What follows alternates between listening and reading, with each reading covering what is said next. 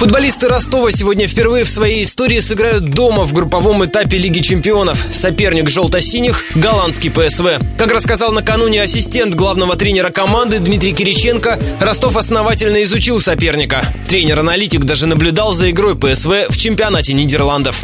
Наш представитель, тренер-аналитик, побывал на нескольких играх ПСВ в чемпионате Голландии. Насколько ПСВ похож на Аякс? Ну, на взгляд нашего тренерского штаба, эта команда более сбалансированная и более опытная, искушенная именно в плане Лиги чемпионов. В прошлом году, не будем забывать, команда вышла из группы, где играл ЦСКА, Манчестер Юнайтед.